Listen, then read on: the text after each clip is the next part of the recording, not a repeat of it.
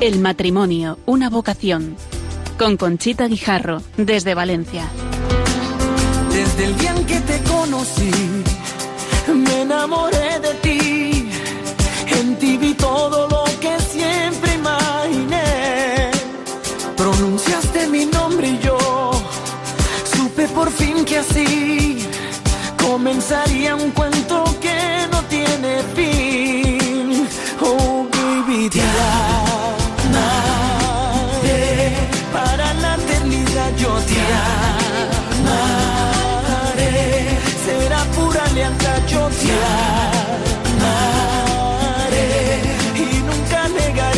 天。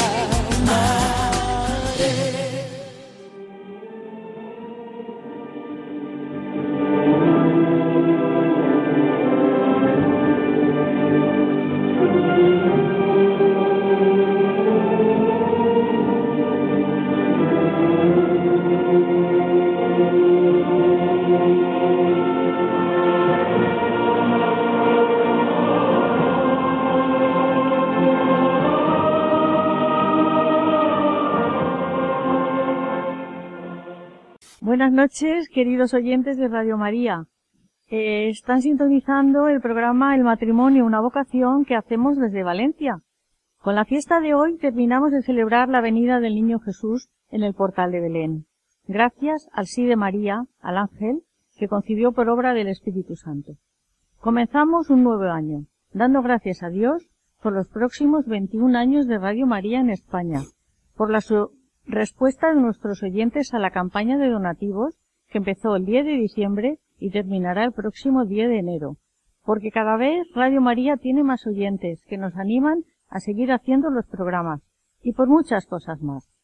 Este programa va encaminado al reforzamiento del matrimonio y la familia, escuela y camino de santidad, teniendo por modelo a San José, a María, a Jesús, la Sagrada Familia, cuya fiesta litúrgica hemos celebrado el pasado 29 de diciembre.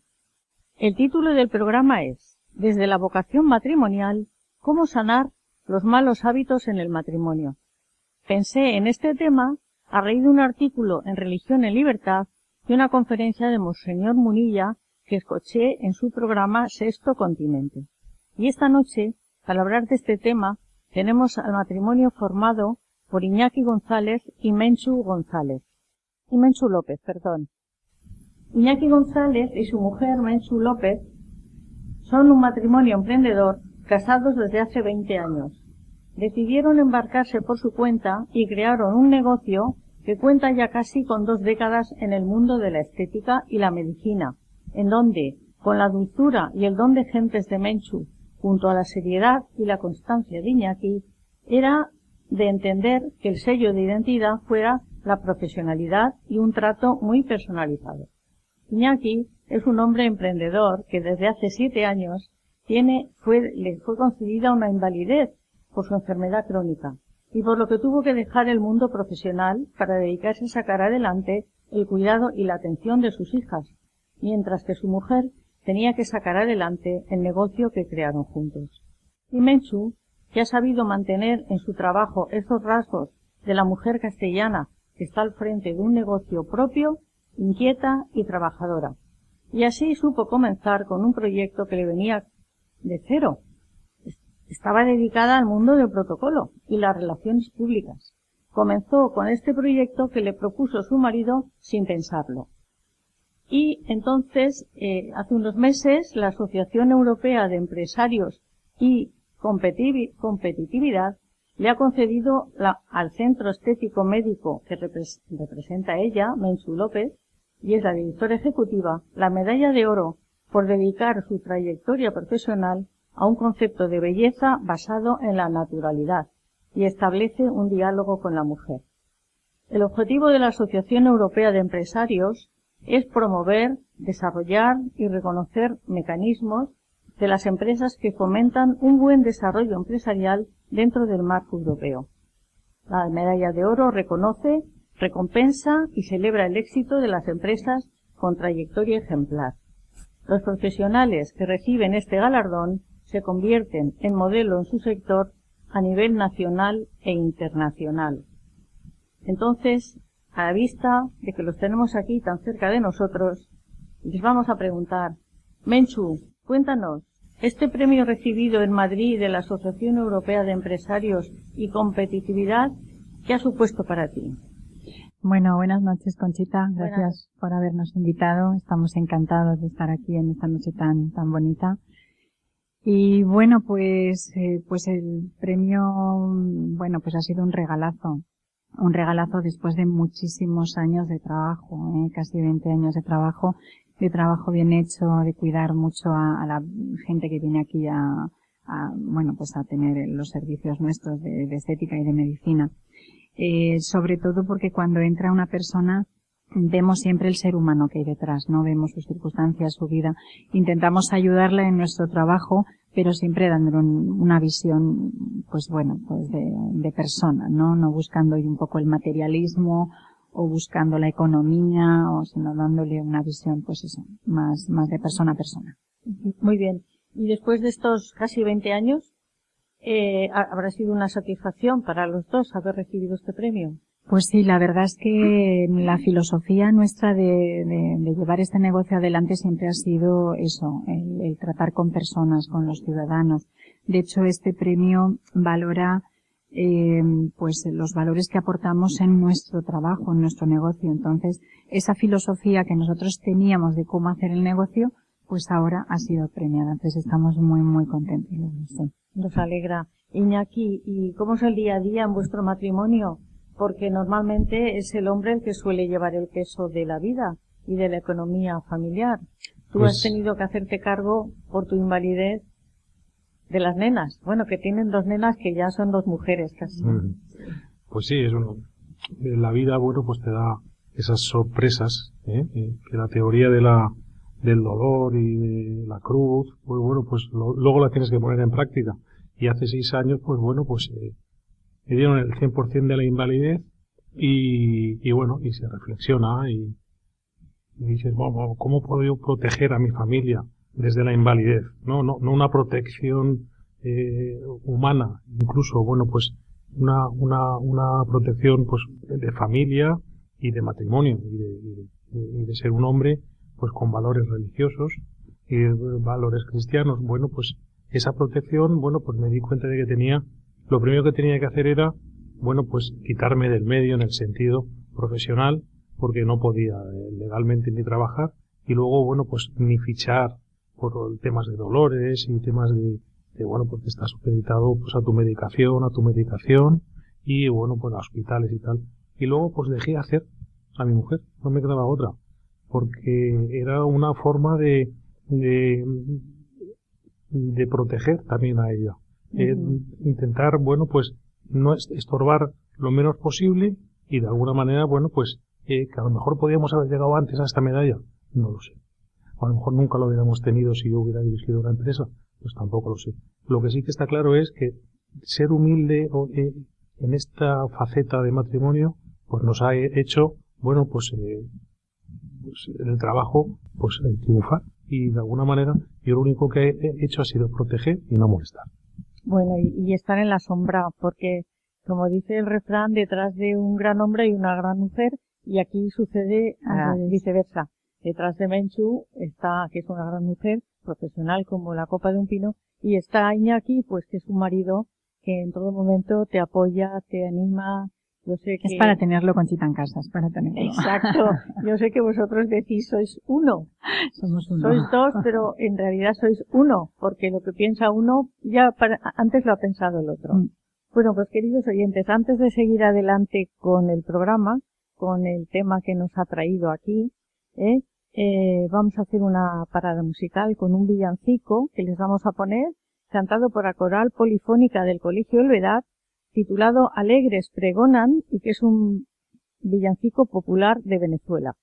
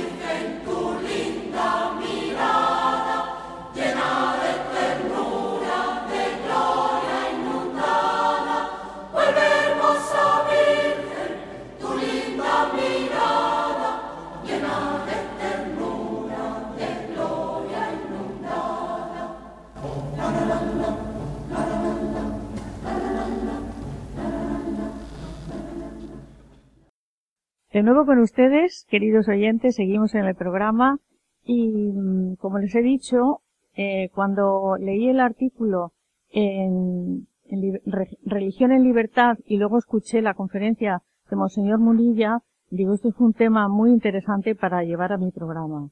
Entonces, eh, Monseñor Munilla comienza diciendo que Dios está plenamente implicado en la santidad de los matrimonios. La verdad, como dice él, una buena parte de los canonizados son sacerdotes, religiosas, monjes, etc. Pero, pero ya hay matrimonios canonizados y esperamos que dentro de poco haya uno, que estoy esperando que se produzca el milagro para traerlo a mi programa, el matrimonio Alvira. ¿eh? Entonces, eh, todas las vocaciones se iluminan mutuamente. Los sacerdotes, los religiosos, en su, al vivir su vocación. Y en el matrimonio, se iluminan el uno con el otro, porque crece uno al lado del otro. Y esto es muy importante porque eh, con eso se solucionan los malos hábitos. Y en ese artículo decía que el primer mal hábito en el matrimonio es criticar continuamente al otro, ver solo las cosas negativas.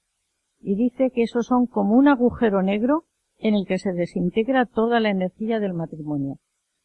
El que tiende a ver lo negativo en el matrimonio, en los hijos, en la familia, en los vecinos, en el compañero de trabajo, raya en el perfeccionismo. Y eso no es bueno.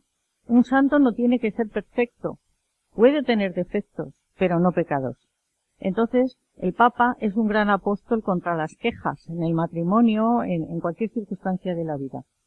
Iñaki, ¿se puede ser santo en el matrimonio teniendo defectos? Uno propio y la esposa. Bueno, pues una de las grandes chollos eh, que hay ahora es que en la iglesia ponen los medios. Porque uno solo no puede ser santo. O sea, es imposible. Porque vas creciendo. Yo no, tengo la madurez que tenía hace 10 años. Y creo que la tendré dentro de 10 más adelante. Entonces, eh, la iglesia, vuelvo a insistir, pone esos medios. Yo creo que para ser santo lo más eh, importante es eh, llevar una, una, una dirección espiritual. Si no, es imposible. Y luego, bueno, pues tenemos los sacramentos. Pero el inicio de, de, de poder ser santo es eh, que alguien te diga tus defectos, que alguien te diga cómo puedes avanzar, que alguien te diga eh, la manera más fiel de ser sensato, de ser humilde, de ser buena persona. No es eh, reconocible que en la empresa te den una medalla, como nos la han dado, sino en el interior. A donde nos tenemos que poner las medallas es en nuestro corazón. Y ahí es a donde, bueno, pues eh, la pirámide, el vértice de la pirámide está ahí. Yo creo que en la dirección espiritual y luego, bueno, pues tenemos lectura, tenemos el Evangelio, tenemos la Eucaristía, tenemos la confesión, etcétera. Pero sobre todo que alguien nos dirija, porque si no yo creo que es imposible. Sí, la verdad que la carne, el mundo, el demonio tira a, a, lo imposible, bueno, a, a, que nuestro matrimonio no sea posible, pero lo que tú dices, una buena dirección espiritual ayuda mucho. Y Dios nos ha puesto al cónyuge, a, ti, a Menchu y a mí, a mi marido, para nuestra santificación, con sus virtudes y sus defectos. No tenemos solo que ver los defectos y criticarlos, que eso es muy normal, sino tenemos que ver los defectos. Yo en cierta ocasión leí un libro que se llamaba La Mujer Total, que me impresionó, y en uno de los capítulos decía, coge un folio, al lado izquierdo pon los defectos de tu marido, y al lado derecho pon las virtudes. Cuando acabes de rellenar el folio, que a lo mejor tienes que coger dos o tres, lo partes por la mitad, donde están escritos los defectos, los rompes o lo quemas, y donde están las virtudes, te lo quedas, las repasas te las llevas a la oración, te las llevas a, a la meditación y te das cuenta pues que tiene más virtudes que defectos. Porque es que si no, eh, los defectos nos, nos ciegan a veces, ¿eh? Entonces, Menchu, eh, es difícil aceptar este reto que nos dicen que Dios nos ha puesto al marido para nuestra santificación con sus defectos. Bueno, yo en mi caso lo tengo clarísimo, vamos, porque gracias a él yo creo que mm, los años ahora que estoy viviendo eh, de una manera pues más cerca de Dios, yo creo que me vinieron a través de, tener a este marido. O sea que, que bueno, yo en mi caso mm, sus defectos me hacen muchas veces cuando ya estoy muy cabreada o ya digo, ay, no puedo con esto, digo, bueno, mm, pensando, digo, bueno, voy a ver yo mm, que yo no soy doña perfecta, o sea, vamos a empezar a ver aquí un poquito y bueno, pues, pues mírate tú un poquito, eh, bueno, como se dice muchas veces en el Evangelio, ¿no? Que vemos la paja En el ojo eh, en el ajeno. ojo ajeno y no vemos la viga en el nuestro. Entonces, bueno, mm, sí, te hace valorar sus defectos, te hace, si eres humilde o intentas ser humilde y sencilla, eh, te hace decir, ojo, si yo soy tres veces peor que él, ¿cómo le estoy criticando? Si es un santo, es un buenazo, es un... Sí, esas listas van, van muy bien. Yo las tengo en, en la agenda del móvil, tengo la lista de cosas buenas de mi marido y cuando estoy muy enfadada, me las repaso. Las repasas. Sí, me viene muy bien. Muy bien. Pues el segundo mal hábito del matrimonio, dice Monseñor Munilla, es dividirlo todo. Lo de él, lo de ella. El dinero, los amigos, las aficiones. Eso es malísimo. Lo suyo, lo mío, mis amigos. Detrás de esto, dice él, hay mucha tela. ¿Dónde está tu tesoro? Está tu corazón. Si hay territorios diferentes, rompes el matrimonio. Lo propio del matrimonio es ser una sola carne, como decís vosotros, somos uno solo. Y quiere decir compartirlo todo. Lo mío es tuyo y lo tuyo es mío. Esa división de las cosas será consecuencia de una ruptura para el matrimonio. La sanación de este hábito está por elevación. Y aquí nos pone el ejemplo en, en esta conferencia de Pablo Domínguez, cuando le ordena, de la última cima, el sacerdote que murió en, en la nieve, y nos dice que cuando le ordenaron sacerdote le dijo a su padre, papá, yo ya no me poseo, soy todo de Dios. Entonces cuando nos casamos, en la vida matrimonial, ¿cómo se puede llevar a cabo esta sanación? Y, Iñaki, ¿cómo puedes pensar que ya no te perteneces, que ya eres de Menchu? Y, y tus hijas, claro. Claro. ¿Eh?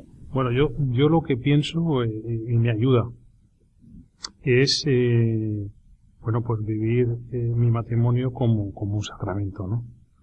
Esto, quien lo, quien nos escuche y, y lo viva, pues lo entiende. Pero el que no, lo voy a dejar un poco más claro. Mi suegro es Dios. Porque mi mujer es hija de Dios. Entonces, esto te hace ver las cosas con otra perspectiva. Si yo tengo un suegro de una manera que no le puedo fallar. Yo no puedo fallar a su hija, porque es hija suya, pero en ningún aspecto. No puedo tratarla mal. No puedo eh, eh, fallarla en la labor de, de hacer la comida como tengo que hacer por mi enfermedad. No puedo fallarla en, en, en mis tareas domésticas, fregando muchas veces, y, y no puedo fallarla en lo que ella me pida. ¿Por qué? Pues porque, porque mi suegro es Dios. Esto es vivir el sacramento del matrimonio. Esto se necesita tiempo, se necesita, eh, bueno, pues eh, formación. Esto no te casas y al día siguiente ya tienes ese concepto. Esto es un entrenamiento. O sea, el sacramento no vale, el sacramento de hoy de ir a misa, vale ese ratito. Pero lo que sí que tenemos que ver es que nuestro suegro, en mi caso, es Dios siempre, porque es, en, es hija mm, de Dios mi mujer. Entonces, cuando yo lo veo de esta manera, pues en todos los aspectos eh, tengo que estar pues, muy alerta, porque yo no puedo fallar a mi mujer. Y todo eso se hace más fácil luego. Eh, la quieres más, la respetas más, eh, bueno, y se llevan las cosas de otra manera. Porque cuando ves a, a, a, a mi Menchu, yo le llamo mi Menchu, Sí, sí. ¿eh? Eh, yo cuando veo a mi Menchu, pues, pues veo la cara de Dios. Y yo lo que no puedo hacer es, cuando me entra el orgullo, darme la vuelta, darle la espalda. Porque entonces estoy fallando a Dios y estoy fallando a mi mujer. Pues- Entonces, este es el tema. Muy bien, la verdad que la explicación ha sido extraordinaria, Ujú. Iñaki. Vamos a ver, eh, pasamos al tercer mal hábito, que es poner el matrimonio en espera mientras se crían los hijos, dedicarse más a los hijos que al cónyuge. El reto de la educación de los hijos es tan grande que lo absorbe todo, y no podemos ceder ante este reto. Los hijos no necesitan un superpadre o una supermadre. Necesitan ver unos padres que se quieran mucho y que ellos lo vean, mostrarse que os amáis. A mí me consta que lo hacéis así, porque os conozco hace mucho tiempo. Entonces, la sanación no es esperar a que pasen los problemas para disfrutar de la vida. Y esto que digo ahora es muy gracioso. Hay que disfrutar el día a día, no esperar a que pase la tormenta, sino aprender a bailar bajo la lluvia. Aquí es, es, es una imagen estupenda. Hay que bailar bajo la lluvia, Qué difícil, a veces sin botas, sí. Entonces, es, Menchu, es difícil corregir este mal hábito, sobre todo para las madres, porque yo hablo por mí misma. Mm. Cuando tienes un hijo, parece que te dedicas mucho más al hijo que al marido. Después cuando viene la época del colegio, eh, que, al colegio, al médico, al médico, y a lo mejor haces menos caso al marido, lo cuidas menos, incluso físicamente te abandonas, que eso no está nada bien para la mujer, abandonarse. Para eso estás tú. Para eso estamos aquí nosotros. para darnos un poquito de buena imagen. ¿eh? Entonces, eh, por ejemplo, yo conozco una familia con 13 hijos, que ya son, que ellos tienen como, como obligación un día a la semana salir a cenar. Al bar de la esquina, una hamburguesa, con una, un, vaso de agua. Exactamente. Pero están allí media hora, tres mm. cuartos de hora solos. Es muy importante.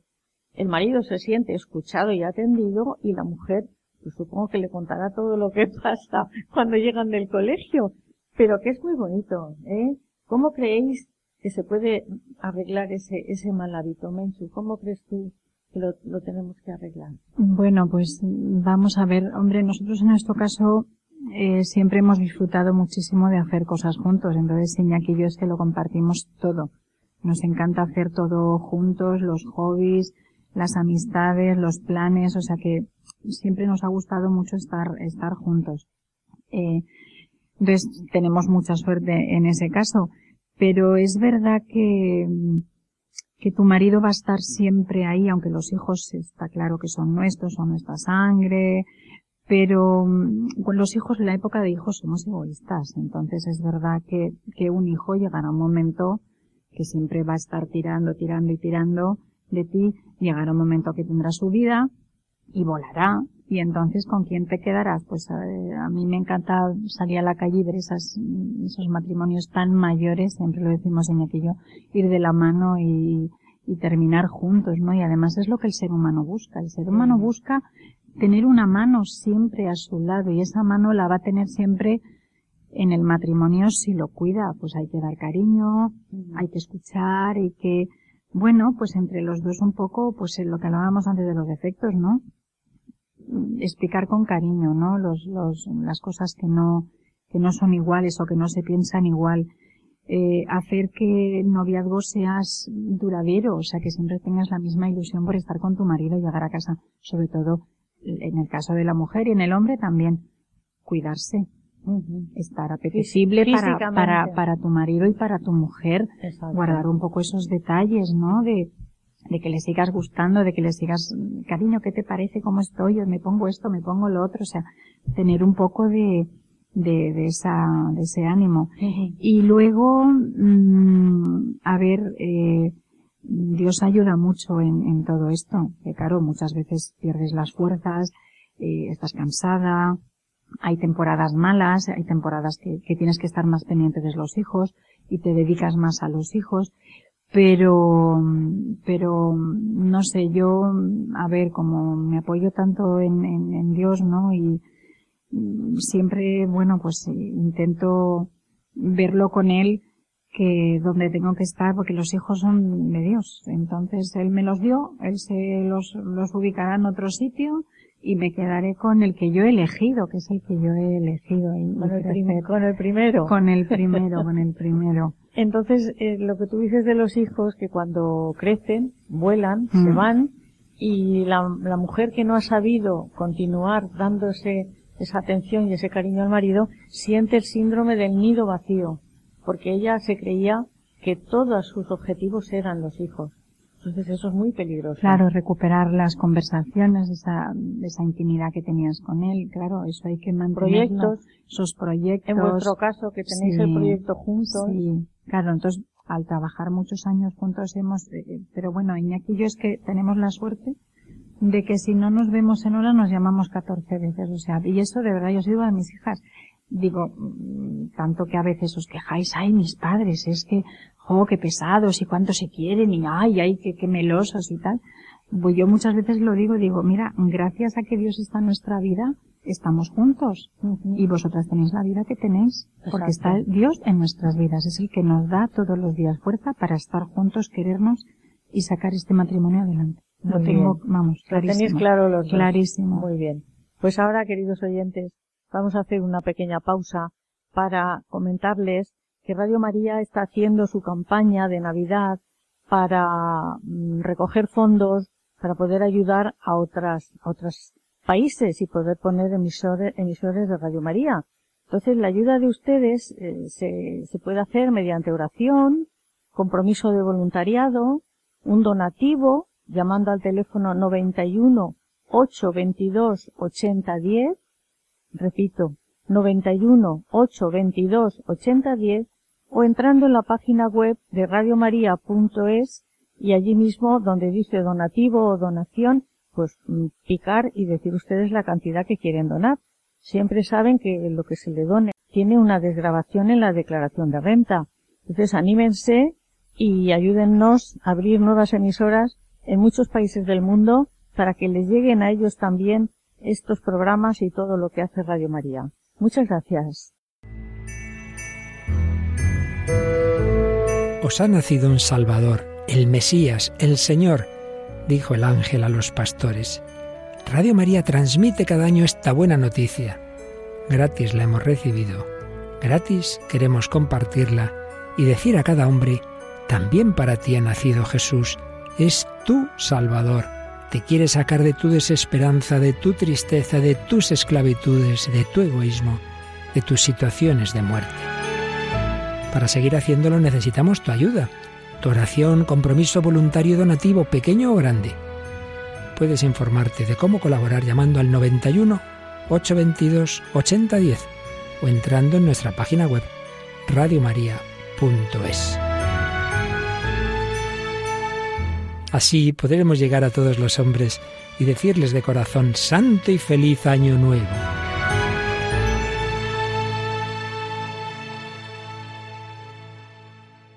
De nuevo con ustedes, queridos oyentes de Radio María, seguimos en el programa El matrimonio, una vocación que hacemos desde Valencia y contamos con la presencia del matrimonio formado por Iñaki y Menchu y estamos hablando del tema desde la vocación matrimonial, sanar los malos hábitos en el matrimonio. Vamos a contemplar ahora el hábito, el mal hábito número 5, que mm, es guardar rencores y llevar la cuenta. Quien es muy sensible corre el riesgo de ser rencoroso, no reprochar los defectos, no sacar los trapos sucios del pasado. Esa forma mina mucho el amor. Es imprudente que nuestras correcciones estén siempre sacando temas del pasado. Esto denota que no hemos perdonado. Y nunca se han de hacer las correcciones en público. La sanación de este, de este mal hábito está en el Salmo 129, que dice, Si llevas cuentas de los delitos, Señor, ¿quién podrá resistir? De ti procede el perdón y así infundes respeto. Nadie tiene mayor autoridad moral que el que perdona. Y aquí hago referencia a las tres palabras del Papa Francisco, perdón, per- permiso, gracias, perdón. Todo tenemos que pedirlo con buena educación, con permiso. Cuando se nos hace alguna cosa hay que dar gracias. Y cuando nos equivocamos o se equivoca el, el marido o la mujer, pues hay que pedir perdón. Iñaki, ¿hemos de perdonar setenta veces siete, como dice el Evangelio? Pues bueno, si lo dice el Evangelio, pues ¿quién soy yo? Eh, está hablando de, que hay que eh, perdonar infinitamente, ¿no? Porque bueno, pues este es el tema. Lo que pasa que esto es a base de llegar a una conclusión cuando no has perdonado. esto tiene una fase, una fase que es cuando en el matrimonio no perdonas, entra el egoísmo, entra el enfado y entra el problema.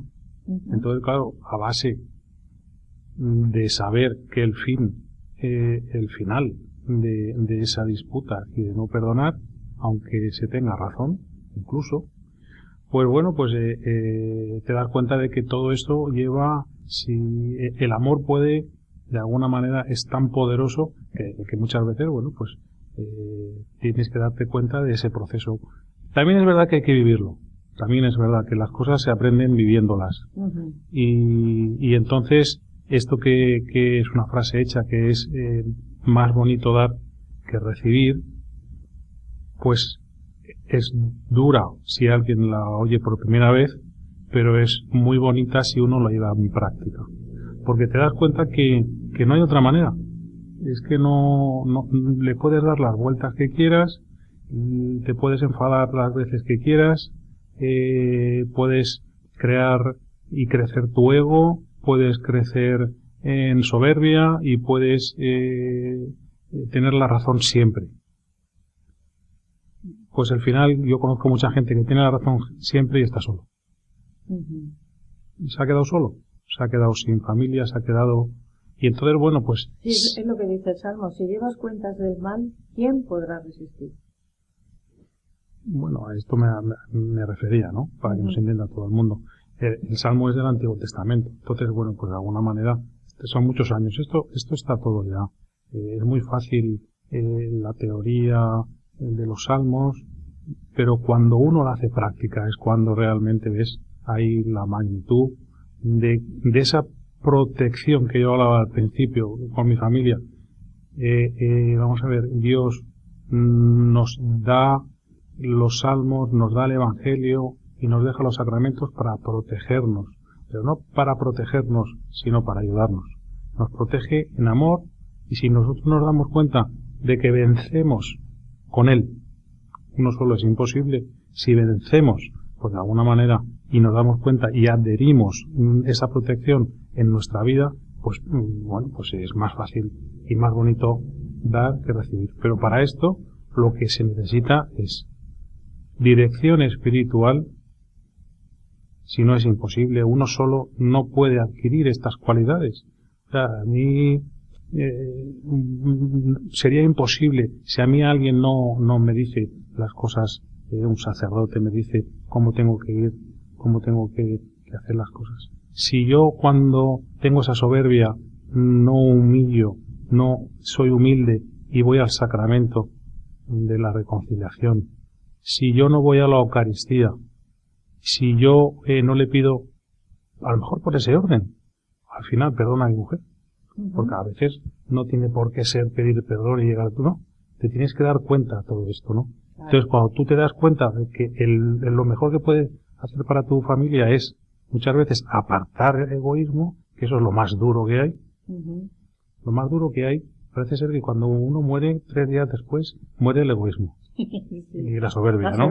Y entonces, bueno, pues este es el tema. Si ya sabemos esto, pues, claro, pero esto lo hace, pues meter la pata de vez en cuando. Sobre todo que tu mujer te deje de hablar. Eso es lo peor. cuando, cuando se enfada y te deja de hablar, te das cuenta de que eres muy tonto. Y entonces, bueno, pues, forma de no ser tonto.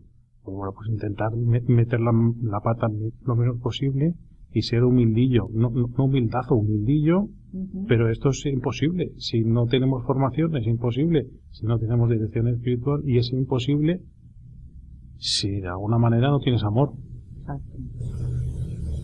Y en vuestro caso hay mucho, que yo lo sé. ¿eh?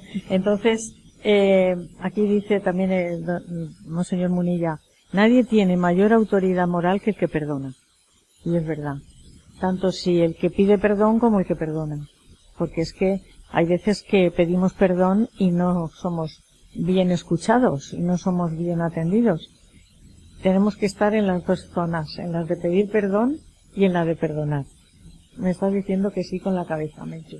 ¿Estás de acuerdo? Sí, claro, eh, hay que estar en, los dos campos, los dos frentes, ¿no? Para, para conocer un poquito, pues cuando te toca estar en un lado y cuando te toca estar en, el otro. yo muchas veces, como trato también a, tanta, tanta mujer sobre todo, ¿no? Y a tanta gente que hablas todos los días y, ves un poquito cómo llevan la vida y te cuentan sus cosas. Y a veces es que el ser humano somos muy, muy torpes porque es que nos complicamos la vida por tonterías, por tonterías. A veces los enfados vienen por cosas que es que hay que descomplicar, hay que descomplicar mucho las cosas. Mm, a veces, pues, eh, claro, no te das cuenta porque la vida hoy está montada, no sé, en cosas como muy superficiales, ¿no? Y, y bueno, y, muchas veces el, leer el Evangelio, ir a misa, el estar cerca de gente, no sé, que, que te, que te transmite cosas muy buenas, te hacen ver lo complicados que somos y que nos tenemos que descomplicar. Y que no pasa nada por ser humilde y pedir un día perdón aunque no tengas tú la, la, culpa, aunque no tengas la culpa. Exactamente, no tengas tú la, la culpa. Y, y, bueno, y si alguien se enfada, bueno, pues déjale unos días un espacio, no vayas a más, y eso ya se irá un poquito colocando en su sitio y solucionándose. Entonces descomplicar muchas veces porque nos enfadamos por cosas muy, muy tontas. Y sobre todo en los matrimonios, ¿eh? Una, una tontería, no me has llamado, me has dicho, me has mirado, has dejado, entonces, bueno, estamos, estamos muy cansados todos. Entonces, al final del día, que es cuando más relación hay más en el matrimonio después de todo el día, es, es más difícil, pero bueno, hay que descomplicar mucho y sobre, eso, sobre todo ser humilde y decir, bueno, ¿qué más da? Pues esto no tiene importancia. Para adelante y ya está. Muy bien. Pues se nos, eh, tenemos el tiempo ya muy justito. Eh, los hábitos, malos hábitos son 12, pero solo nos va a dar tiempo de hacer 6. Así que prepararos que hemos de acabarlos en otro programa. Muy bien. El sexto hábito es confiar más en los sentimientos que en los compromisos.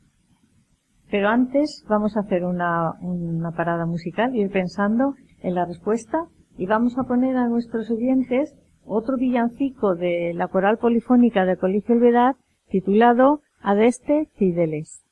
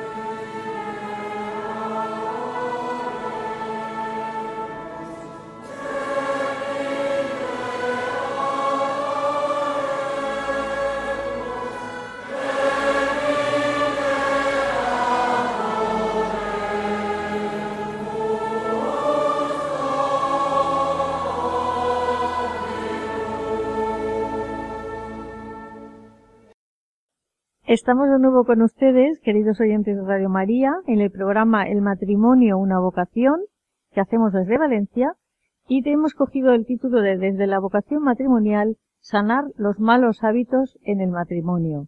Y nos hemos basado en una conferencia de Monseñor Munilla, oída en el espacio eh, de las ocho de la mañana, tan bueno que hace los lunes y los viernes, titulado Sexto Continente. Entonces, Estamos en, el sexto defecto, que es confiar más en los sentimientos que en los compromisos. Aquí se confunde el amar con el sentir. Los sentimientos son volubles y deben ser educados. Con los sentimientos se aceptan situaciones irresponsables, como es la infidelidad. Por ejemplo, oímos comentarios, pues es igual si se ha enamorado de otro, oye, que sea, que siga, que sea feliz. Lo importante es que sea feliz oyes unos comentarios que te caes de espaldas. El amor romántico es espontáneo y no es predecible. Se acaba con el matrimonio. El que no se compromete ama menos. Gran error de los que piensan así. El amor, como el vuestro, busca compromisos, la estabilidad para siempre. El romántico tiende, el romanticismo, perdón, no tiene que ver con el cristianismo. No es cristianismo el romanticismo. La sanación de este problema, de, esta, de este hábito, mal hábito, es el amor en el corazón de Jesús. Amar como Él nos amó, hasta la cruz. Parece muy fuerte, pero para los católicos el matrimonio es un sacramento. Y en el momento de darse el compromiso dijimos, en las alegrías y en las penas, en la salud y en la enfermedad, todos los días de nuestra vida hasta que la muerte nos separe.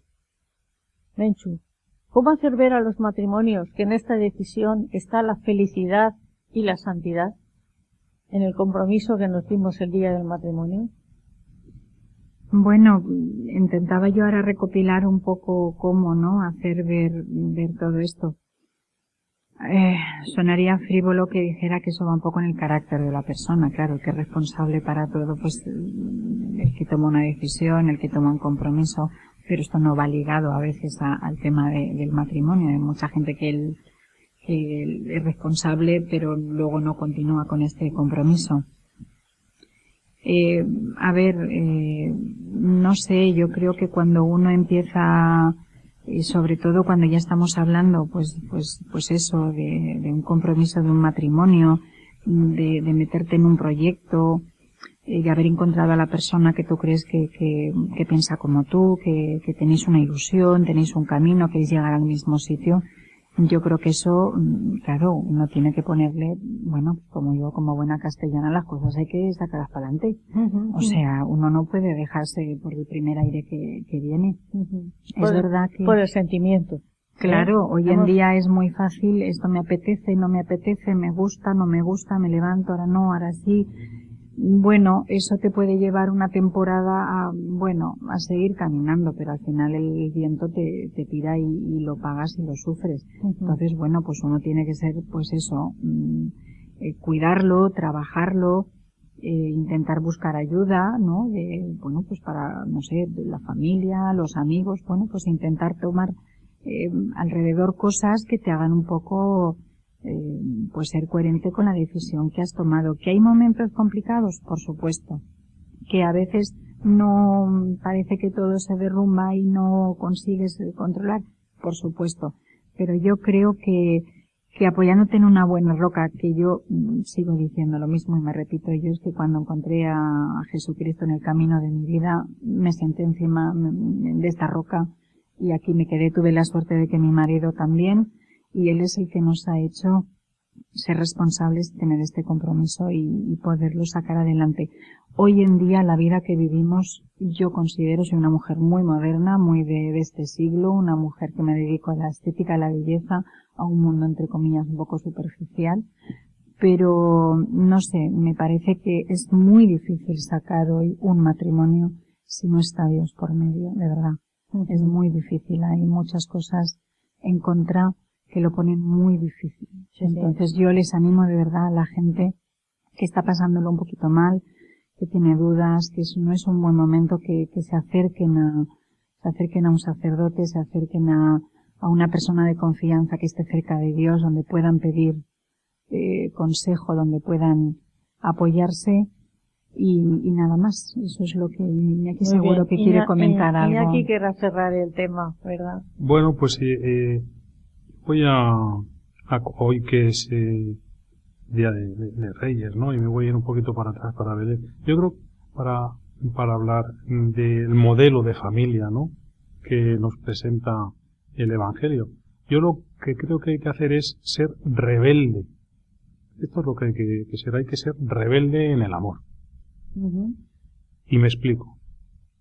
Eh, cogiendo el modelo de familia cristiana, hay dos momentos puntuales que, fueron muy rebeldes en el amor verdadero, San José, un judío que se queda embarazada María. En aquella época, pues imaginaros o imagínense todos lo que tendría que ser. Ahí fue muy rebelde, José, porque vio el amor claro que en ese momento tuvo que, humillar y, ver las cosas con la claridad de un rebelde, pero un rebelde de verdad, un hombre de verdad.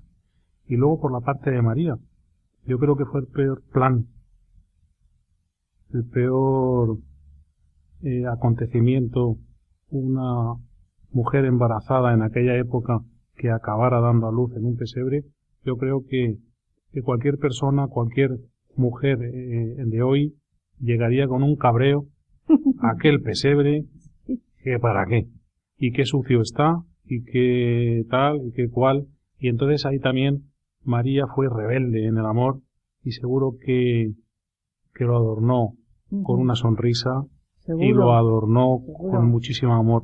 Y esto es lo que el Evangelio nos dice, esto es como hay que actuar.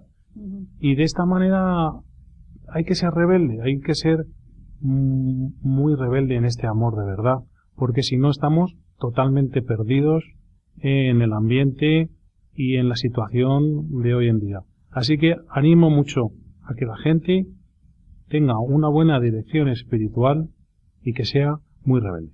Mira, hace ayer creo que fue, me llegó una preciosa definición de familia por el Papa Francisco. Dice, la familia es un grupo de personas llenas de defectos que Dios reúne para que cultiven con las diferencias y desarrollen la tolerancia, la benevolencia, la caridad, el perdón, el respeto, la gratitud, la paciencia, el derecho, el deber, los límites, en fin, que aprendan a amar, haciendo por el otro lo que le gustaría que hicieran por sí mismos, sin exigir de ellos la perfección que aún no tenemos. No nacemos donde merecemos, sino donde necesitamos evolucionar. Papa Francisco. Es una definición de familia que creo que viene muy bien para, para este programa. ¿eh? Muy bien. Pues creo, queridos oyentes, que se nos ha terminado el tiempo. Vamos a hacer, acabar, como siempre, con la oración, no sin antes dar las gracias a Iñaki Yamenchu por habernos recibido aquí y hacer el programa con nosotros. Muchas gracias. a, vosotros, a, todo Radio María. También gracias a Fernando y a Ramón, que están aquí al frente de los equipos, y les espero dentro de cuatro semanas, en, el mes de febrero en el programa El matrimonio, una vocación. Y ahora voy a rezar a la Virgen de Satanudos, que es la patrona de los matrimonios y de los conflictos. Es una Virgen a la que el Papa Francisco le tiene mucha devoción. Santa María, Madre de Dios y Madre nuestra, tú que con corazón materno desatas los nudos que entorpecen nuestra vida, intercede por los matrimonios. Te pedimos que los recibas en tus manos que nos libres de las ataduras y confusiones con que nos hostiga el enemigo. Por tu gracia, por tu intercesión y con tu ejemplo, líbranos de todo mal, Señora nuestra. Desata los nudos que nos impiden unirnos a Dios, para que libres de toda confusión y error, tengamos nuestros corazones puestos en Él y podamos servirle siempre en nuestros hermanos. Amén. Buenas noches y les dejamos con los compañeros de informativos. El matrimonio, una vocación. Con Conchita Guijarro, desde Valencia. Desde el día en que te conocí, me enamoré de ti. En ti vi todo lo que siempre imaginé. Pronunciaste mi nombre y yo supe por fin que así comenzaría un cuento